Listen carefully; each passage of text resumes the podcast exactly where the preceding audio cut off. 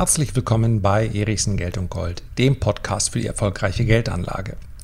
Von ihrem Hochhaus haben sich die Bitcoin-Notierungen in den letzten Tagen mehr als halbiert. In vielen anderen kleineren Kryptowährungen sieht es noch schlimmer aus. Ist das jetzt das Ende für Bitcoin und Co? Schließlich sind sowohl die Chinesen als auch die Amerikaner derzeit alles andere als gut zu sprechen auf diese neue Anlageklasse sprechen wir drüber. So, zuerst einmal möchte ich mich entschuldigen. Falls du im Hintergrund gleich die eine oder andere Sirene hörst, ich kann dir versprechen, an mir liegt es nicht. Es liegt an jemandem, der sich auch mit dem Thema Finanzen beschäftigt, der aber mit der Geldanlage rein gar nichts am Hut hat. Hintergrund, ist der, dass ich diese heutige Folge in einem Hotelzimmer in Lissabon aufnehme. Hotel Tivoli, Tivoli, so heißt es, in der Avenida Libertad. Ich kann es empfehlen, ein schönes Hotel. Und das fand offensichtlich auch Olaf Scholz. Der ist nämlich ebenfalls hier zu Gast, denn erstmals, ich glaube seit über einem Jahr, treffen sich die EU-Finanzminister wieder in einer Präsenzsitzung. Da sitzt der Mann also gestern beim Frühstück drei Meter von mir entfernt, tatsächlich direkt am Tisch hinter uns und ich kann insofern als kleine Insider-Story berichten, er scheint Kaffeetrinker zu sein. Regelmäßig kam ein Kollege von ihm vorbei und es ist auch ganz lustig, wenn die sich dann so die Ghetto-Faust ein bisschen steif geben, manche auch den Ellbogen und aber sagen wir mal ganz ehrlich, da sind sie nicht die Einzigen, die sich nicht immer ganz sicher sind, was jetzt richtig ist. Vielleicht auch nur ein freundliches Zunicken. Er hatte auf jeden Fall Corona-konform ständig seine Maske auf. Ja, er musste auch sein Frühstück nicht holen, es wurde ihm gebracht. Aber ansonsten weiß ich nichts weiter davon zu berichten, außer dass er während des Frühstücks, was er allein eingenommen hat, auf dem Smartphone seine Nachrichten gelesen hat. Und nein, ich habe nicht die Chance genutzt, ihn anzusprechen, denn jetzt lohnt sich auch nicht mehr. Es spricht nicht allzu viel dafür, dass er seinen Job behält und im Oktober ihn weiter ausüben darf oder auch ein anderes Amt. Wir werden es sehen, aber es gehört nun mal zu einer Demokratie dazu, dass dann jemand so einen Job übernimmt. Dann darf man sich sein Urteil bilden. Aber soll ich ihm jetzt wirklich noch erzählen, was ich davon halte? Also, ich beneidet keinen einzigen Politiker um seinen Job. Insofern habe ich ihn da einfach in Ruhe frühstücken lassen. Meine Frau kam noch auf die Idee, naja, du könntest ja zumindest einen Insta-Stream mit ihm machen. Ich sage, ja, da wird er wahrscheinlich richtig Lust drauf haben. da kommt irgendjemand und sagt ihm, weißt du was, ich beschäftige mich mit Geldanlage. Da gehen doch bei ihm gleich schon die Schotten zu. Mit Geldanlage hat er ja wirklich nichts am Hut. Mit Finanzen ja. Aber jemand, der sein Geld auf dem Sparbuch anlegt, ist eindeutig nicht mein Klientel. Und vermutlich werde ich ihn da auch nicht bekehren. Meine Frau war ein bisschen unzufrieden mit mir, aber ich bin da irgendwie dann doch ein bisschen zu norddeutsch und zu zurückhaltend, dass ich ihn da jetzt ausgerechnet noch aufflauern muss und ihm da meine Meinung geige. Das habe ich also nicht gemacht und schuld ist er natürlich auch nicht an den, was für eine Überleitung, Bitcoin-Turbulenzen, die wir in den letzten Tagen gesehen haben. Und natürlich bezogen sich diese Turbulenzen nicht nur auf die Mutter aller Kryptowährungen, also auf Bitcoin, sondern in Ethereum, Ripple, Litecoin, ja, Elon Musk, Dogecoin, Cardano, was auch immer, ging es teilweise noch deutlich heftiger bergab. Und eines möchte ich an dieser Stelle schon feststellen. Es gibt heute kein Update in dem Sinne, dass ich sage, der Plan muss geändert werden.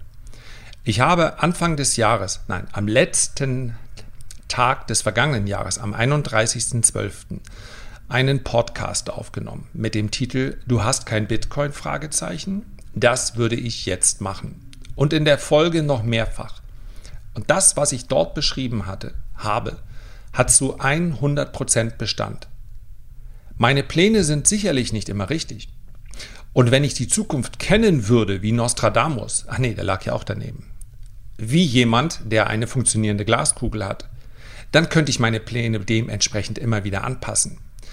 Da das aber nicht der Fall ist, brauche ich einen Plan, der mich nicht ständig dazu zwingt zu reagieren, sondern ich muss möglichst viele Eventualitäten in meinen Plan mit einbauen. Nur das gibt mir die Kontrolle über mein Investment. Ist ganz, ganz wichtig. Und wenn ihr euch diesen Podcast und weitere anhört, dann werdet ihr feststellen, dass ich dort kein einziges Mal gesagt habe. Und das könnte man durchaus. In anderen Bereichen der aktiven Geldanlage gibt es diese Herangehensweise und dort halte ich sie auch für wichtig. Aber kein einziges Mal bin ich auf die Idee gekommen, in Bitcoin oder Ethereum irgendeinen Stop einzubauen, weil das nicht geht. Seit 2017 und sogar in einigen Jahren davor, aber da ist Bitcoin so richtig in unseren Fokus gerückt. Seit 2017 gab es jedes Jahr Korrekturen von mindestens 50 Prozent. Im Jahr 2018 waren es sogar über 70 Prozent, fast 80 Prozent. Aber auch im Jahr 2019 über 50 Prozent. Im Jahr 2020 über 50 Prozent. Und wenn ich weiß, dass eine Anlageklasse ein Wert derart volatil ist, dann kann ich natürlich nicht auf die Idee kommen zu sagen, ich kaufe bei 40.000 Dollar und ich setze mal einen Stop bei 35.000 Dollar oder was auch immer. Das heißt, am 31.12. im Bitcoin, am 31.12. im Podcast, habe ich gesagt, und das gilt nach wie vor, wer in diese Anlageklasse, wer in Bitcoin oder andere Kryptowährungen investiert, der macht das am besten mit Kapital, auf das er eine Zeit lang bestenfalls sogar für immer verzichten kann. Denn ich kann nicht garantieren, dass ein Wert, der sich innerhalb kürzester Zeit ja auch vervielfacht hat, nicht auch mal 70 oder 80 Prozent verliert. Und ich kann zu diesem Zeitpunkt in dieser jungen Anlageklasse auch noch nicht einmal behaupten, ich habe nämlich keine Grundlage für so eine Behauptung, dass sich Bitcoin durchsetzen wird. Das heißt also die Möglichkeit from hero to zero, also auf Null. Die Geschichte endet einfach und war vielleicht ein großer Spaß von irgendjemandem. Ich kann diese Möglichkeit nicht ausschließen. Glaube ich das persönlich? Nein, das glaube ich nicht. Aber meinen Kapitaleinsatz, den muss ich genauso wählen. Das heißt also, Jetzt zu diesem Zeitpunkt, außer dass Bitcoin deutlich höher notiert als noch vor einigen Monaten, das muss man ja auch mal sagen, jetzt zu diesem Zeitpunkt gibt es überhaupt keine Notwendigkeit, den Plan anzupassen. Das Gefühl mag ein anderes sein. Denn komischerweise ist es für die Leute eine ganz andere, setzt es ganz andere emotionale Prozesse frei, ob sie nicht investiert sind und sie müssen zusehen, wie andere vermeintlich reich werden oder ob sie investiert sind, dann ist der Wert gestiegen und dann schmilzt mit einmal der Gewinn in der Sonne, ist alles was ganz unterschiedliches. Beides ist sehr schwierig, aber beides löst unterschiedliche Handlungen aus. Denn wenn ich etwas hatte und seien es nur Buchgewinne, und Buchgewinne sind ja keine realen Gewinne. Reale Gewinne sind, ist das, was ich realisiert habe, wenn ich etwas verkaufe und eigentlich auch erst das, was übrig bleibt, wenn ich es dann versteuert habe. Das ist ein realer Gewinn. Aber Buchgewinne fühlen sich sehr real an, denn ich weiß, ich könnte sie sofort realisieren. Und wenn ein Buchgewinn schmilzt, dann ist das wie, ich hatte etwas und jetzt habe ich es nicht mehr. Und das ist genau der Moment, wo ganz, ganz viele Anleger dazu neigen, zu reagieren, ihren Plan zu ändern. Ich will das nicht verlieren. So kann man aber meines Erachtens hier nicht investieren. Ich möchte als kleines Update noch mit auf den Weg geben. Ich habe es ja im, in diesem Podcast, ich nehme bewusst Bezug darauf, um jetzt klar zu machen, es geht hier nicht um eine Reaktion auf die aktuellen Ereignisse. Werde ich gleich noch drüber sprechen, aber es geht hier um einen langfristigen Plan. Ich habe meine langfristigen Bestände leicht angepasst. Ich habe aus dem langfristigen Portfolio, nenne ich es mal, tatsächlich ist es ja dann in der Blockchain, also in einer Hardware-Wallet, habe ich nichts verkauft. Was ich verkauft habe, sind ein Drittel bzw. zwei Fünftel meiner Ethereum. Warum? Weil ich sie im Schnitt zu 400, 500 Dollar dort eingelagert habe und mein Kursziel lag bei 3800 US-Dollar. Oder als wir dann bei 4400 US-Dollar, das ist mal gerade ein paar Tage her angekommen sind, habe ich meinen Plan verfolgt. Das heißt also, ich habe ein Drittel Ethereum rausgenommen, verkauft und ja, im Nachhinein war das ein ziemlich guter Verkauf, denn wir sind heute 50 Prozent drunter. Das Geld kann ich jetzt anderswo investieren. Bei Bitcoin habe ich deshalb noch nichts verkauft, weil meine erste Zielzone zumindest mal die Sechsstelligkeit bedeutet hätte. Und jetzt kann man natürlich sagen, ja, es ist gierig, was auch immer. Also wenn ihr andere Ziele hattet, wenn euer Ziel war, die Hälfte der Bitcoin zu verkaufen bei 60.000 Dollar, dann werdet ihr das gemacht haben. Mein Ziel war, da ich mit früheren Transaktionen schon so viel mit Bitcoin verdient habe, dass selbst wenn alles jetzt auf Null fiele, ich keinen Verlust erleiden würde, meine Ziele waren halt höher. Das also als kleines Update dazu. Und jetzt schauen wir erst einmal ganz kurz, was ist überhaupt passiert. Am Ende findet ein Markt mit Marktteilnehmern, die gerne verkaufen möchten, auch immer die richtigen Nachrichten. In dieser Woche waren es Nachrichten, die aus vielen verschiedenen Richtungen kamen, beziehungsweise es kamen sogar richtig dicke. Zuerst war es also Elon Musk, der mit einer sehr merkwürdigen Aktion die Kryptowährung unter Druck gebracht hat. Denn es ist gerade mal einige Wochen, wenige Monate her, da hat Tesla, ja, namentlich Elon Musk, gesagt, wir werden Bitcoin als Zahlungsmittel zulassen. Und das hat natürlich einen Schub gegeben.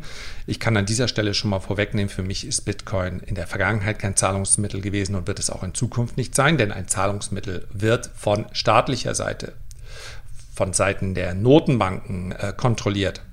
Das wird niemals Bitcoin sein. Das ist aber ein anderes Thema. Kann, es bleibt dennoch eine attraktive Anlageklasse, aber eben kein Zahlungsmittel. Und das sollte man sich auch gar nicht unbedingt wünschen.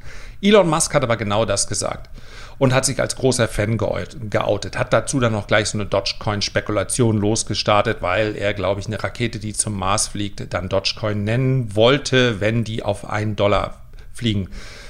Ganz ehrlich, vielleicht sitzt er auch zu Hause, gibt irgendwas in seinen Twitter-Account ein und hat einen Riesenspaß daran, damit die Märkte so zu bewegen. Es wird dann natürlich ja, wir kommen an die Grenze der Seriosität, wenn man drei Monate später was anderes behauptet. Wenn man drei Monate später sagt, wisst ihr was, Bitcoin, nö, doch nicht. Bitcoin ist ja ein Umweltsünder, als ob er das nicht vorher gewusst hätte. Aber lassen wir das.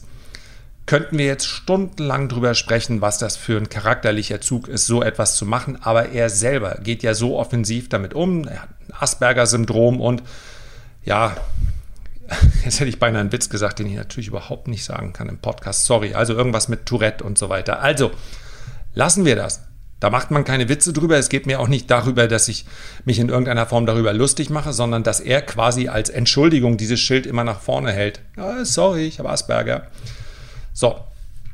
Elon Musk wird also für den Crash verantwortlich gemacht. Aber es gab noch deutlich mehr Meldungen, denn aus China kam eine Meldung, dass Unternehmen keine Kryptozahlungen mehr abwickeln dürfen. Also nichts damit Zahlungsmittel. Und die meinen das ernst. Weder Banken noch Online-Bezahldienste dürfen in China Trading oder Zahlungsabwicklung mit Bitcoin anbieten. Punkt. Dieses Verbot zieht auf Institutionen. Allerdings bleiben Individuen, die Kryptos besitzen, davon unberührt. Das heißt also, man darf als Person weiterhin Kryptowährungen besitzen, auch in China. Das ist so ein klein bisschen untergegangen, denn die Überschrift Gold bzw. freudsche Fehlleistung, die Überschrift Bitcoin-Verbot macht sich natürlich gut. Schon 2017 hatten allerdings die nationalen Behörden in China diese Kryptobörsen verboten. Warum? Weil damals 90 Prozent des weltweiten Krypto-Tradings in China stattfanden.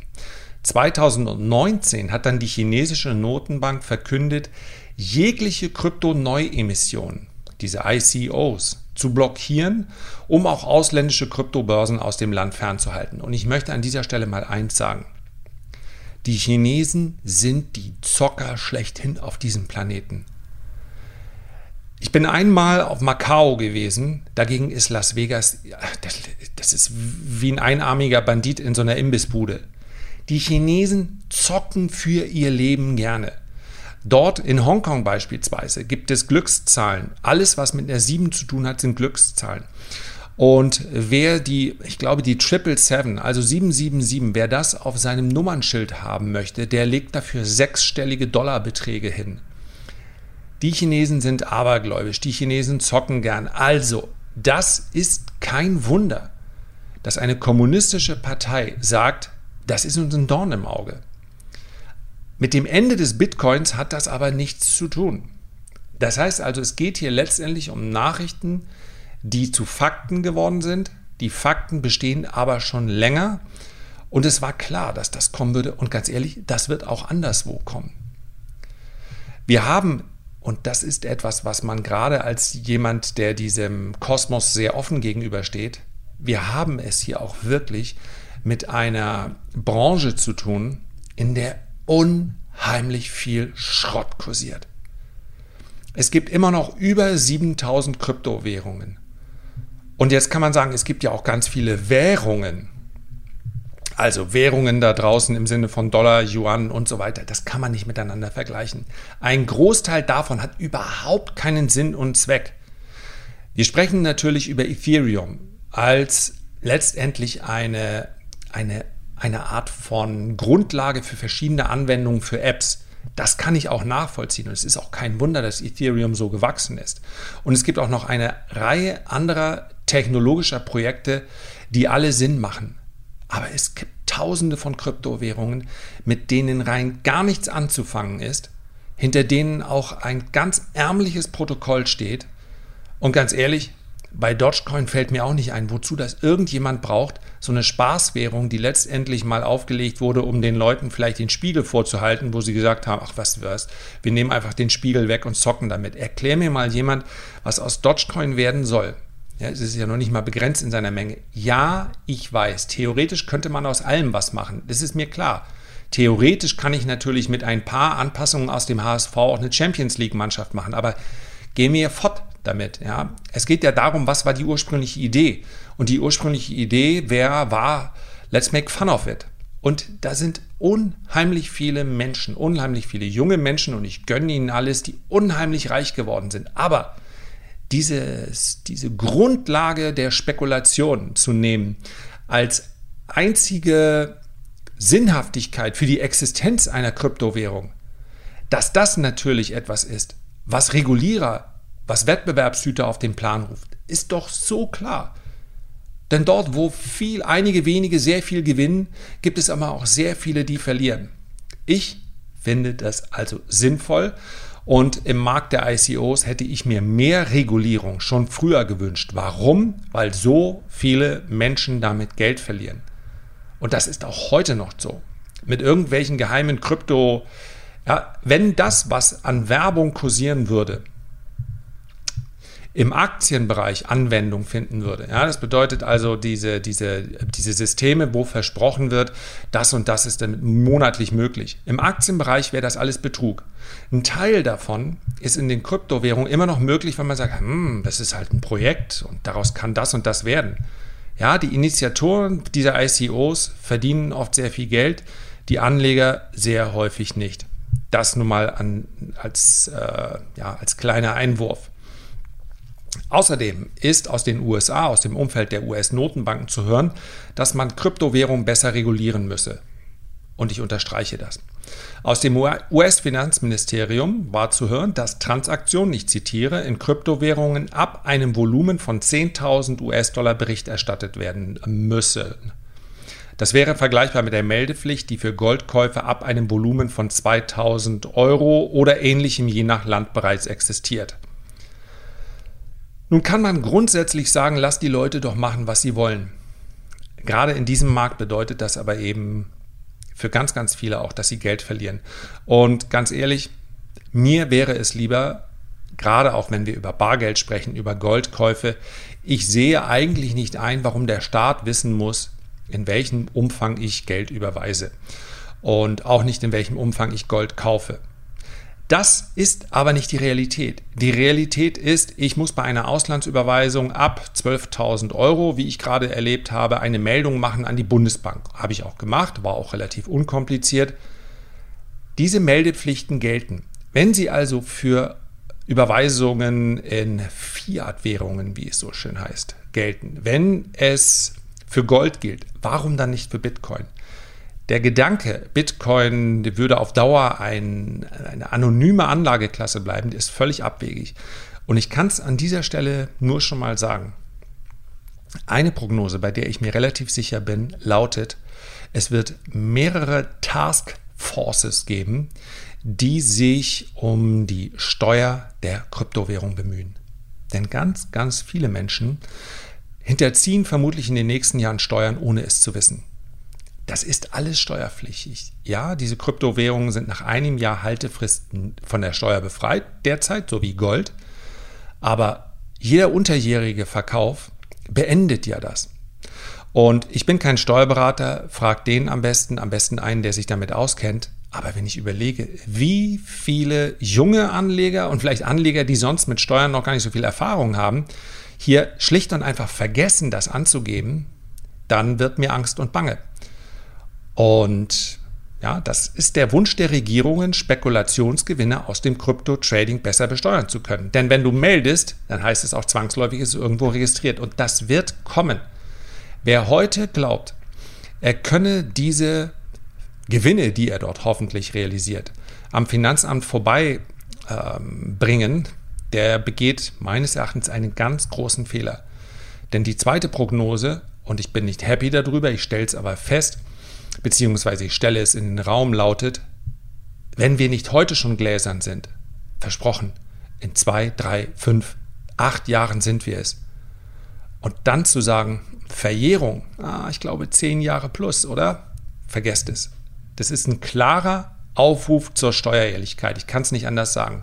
Die Probleme, die man sich dort sonst einhandelt, sind möglicherweise im Nachhinein unlösbar die Verzinsung allein von solchen Strafzahlungen, denkt nicht mal drüber nach. Ich glaube, diejenigen, die das hier hören, denken auch nicht drüber nach. Aber erzählt es vielleicht auch euren ja, Kindern, Neffen, Cousins, was auch immer, die gesagt haben, oh, weißt du was, ich kaufe mir auch mal 0,1 Bitcoin. Alles machen, aber daran bitte denken, das zu dokumentieren. Das Bestreben, einen besseren Einblick in diesen Bereich zu erlangen, besteht schon sehr, sehr lange. Besteht in den USA, in China und wird auch in Europa immer mehr. Die Mühlen malen langsam, denn erstmal muss man ja anerkennen, dass hier sich überhaupt etwas entwickelt, aber es wird kommen. Die Behörden werden hier über mehr Regulierung sprechen und ganz ehrlich, es geht nicht um Abschaffung, sondern um Regulierung. Und mehr Regulierung wird viele Bitcoin-Puristen, Krypto-Puristen vielleicht stören, aber der Markt profitiert davon letztendlich. Ich glaube, dass das Meldungen sind, die Bitcoin auf eine, seht es mir nach, auf eine reguliertere und damit für viele seriösere Stufe heben und damit auch für viele diese Anlageklasse investierbarer machen. Mittelfristig könnten also all diese Meldungen durchaus einen positiven Effekt haben. Fazit. Wann sollte man aus Bitcoin lieber aussteigen? Wenn man glaubt, dass Bitcoin anonym bliebe. Das wird es nicht, das ist es heute nicht mehr, das wird es auch in Zukunft nicht sein und es wird noch weniger werden. Wer also sich daran aufgehängt hat und hat gesagt, Bitcoin funktioniert nur, wenn es anonym ist, Klammer auf, bedeutet natürlich auch, dass sehr viele Parteien, sehr viele Organisationen damit handeln können, die nicht so ganz im Einklang mit dem Gesetz stehen. Klammer zu. Diesen Zahn, den würde ich ziehen. Ich glaube nicht, dass es so kommt. Ich glaube nicht, dass Bitcoin anonym bleibt. Es bleibt natürlich dezentral, geht ja gar nicht anders. Aber anonym, nein. Rausgehen. Wer glaubt, dass Bitcoin sich als Zahlungsmittel durchsetzen wird, der hat meines Erachtens ebenfalls keine allzu großen, keine allzu fundierten Grundlagen für ein Bitcoin-Investment. Es gibt andere Kryptowährungen, die sich als Zahlungsmittel durchaus eignen, aber Bitcoin eigentlich nicht. Ja, ist, jede Kreditkartenzahlung ist schneller, die Abwicklung ist schneller und ich glaube schließlich und endlich auch nicht an ein Zahlungsmittel, welches als Parallelwährung zu Euro, Dollar, also zu all dem, was von den großen Notenbanken rausgegeben wird, existieren kann. Wer glaubt, dass Bitcoin die einzig sinnvolle Geldanlage ist, um wirklich wohlhabend zu werden, auch der wird meines Erachtens enttäuscht, denn ich glaube, dass Bitcoin, wenn die Idee aufgeht, noch von einem deutlichen Kursaufschwung profitieren wird. Aber der wird ja zwangsläufig irgendwann nachlassen. Das heißt also, Ab einem gewissen Zeitpunkt wird, wird die Volatilität in diesem Markt viel, viel geringer, aber dann kann man auch nicht mehr mit jährlich äh, zwei- oder dreistelligen Renditen rechnen. So ist das, man muss sich das wie so eine Kurve vorstellen, die nach oben hin dann immer weniger Ausschläge hat. Das ist das Prinzip dahinter. Zu sagen, Bitcoin ist die einzig sinnvolle Geldanlage, das haben andere schon funktioniert im Bereich, äh, schon andere ausgesprochen, aber haben dann nicht über Bitcoin, sondern über, Geld, über Gold, Entschuldigung, über Gold nachgedacht. Ich glaube auch nicht, dass Gold die einzig sinnvolle Anlage ist. Bei Bitcoin hat man noch den ganz großen Vorteil, man kann sagen, in der Zukunft wird alles anders. Bei Gold kennt man die Vergangenheit und weiß, nee, wenn es unter Renditeaspekten betrachtet wird, dann gab es bessere Anlagen. Bitcoin ist eine sinnvolle Diversifizierung. Und zwar dann, wenn wir über die Wertaufbewahrung und über den Werterhalt sprechen.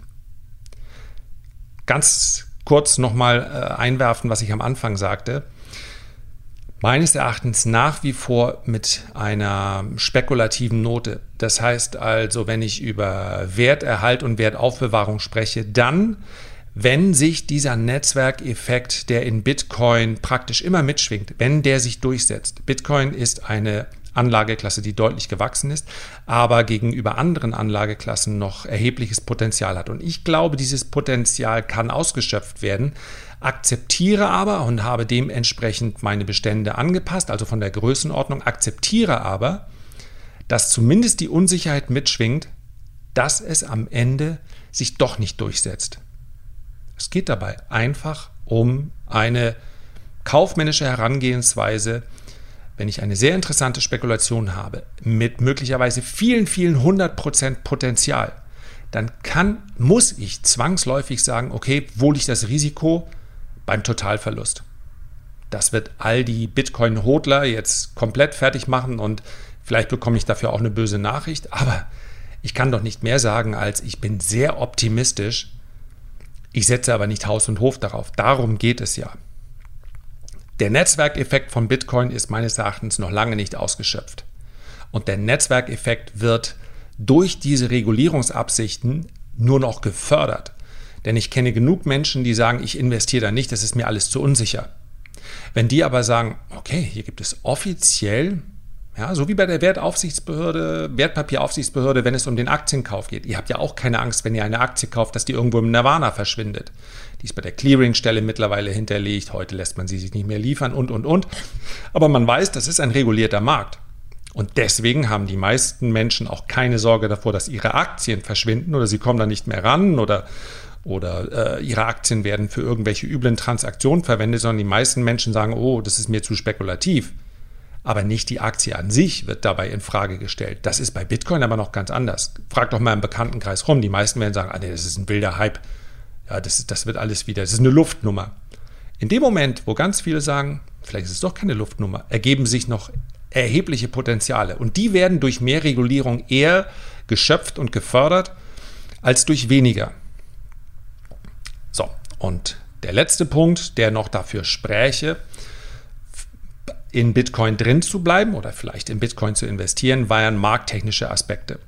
Wenn ich mir den Chart von Bitcoin langfristig anschaue, dann sind diese Korrekturen immer Kaufgelegenheiten gewesen. Kann es in Zukunft anders sein? Das kann es selbstverständlich. Aber deswegen geht es hier ja auch nicht um eine Nachricht, es geht hier nicht um Fakten, sondern es geht um meinen Standpunkt. Und den habe ich heute sehr gerne mit euch geteilt. Herzlichen Dank für deine Aufmerksamkeit. Ich freue mich, wenn du dir die Zeit nimmst, ein Feedback oder einen Kommentar zu hinterlassen und ich freue mich am allermeisten, wenn wir uns beim nächsten Mal gesund und munter wiederhören. Bis dahin alles Gute, dein Lars.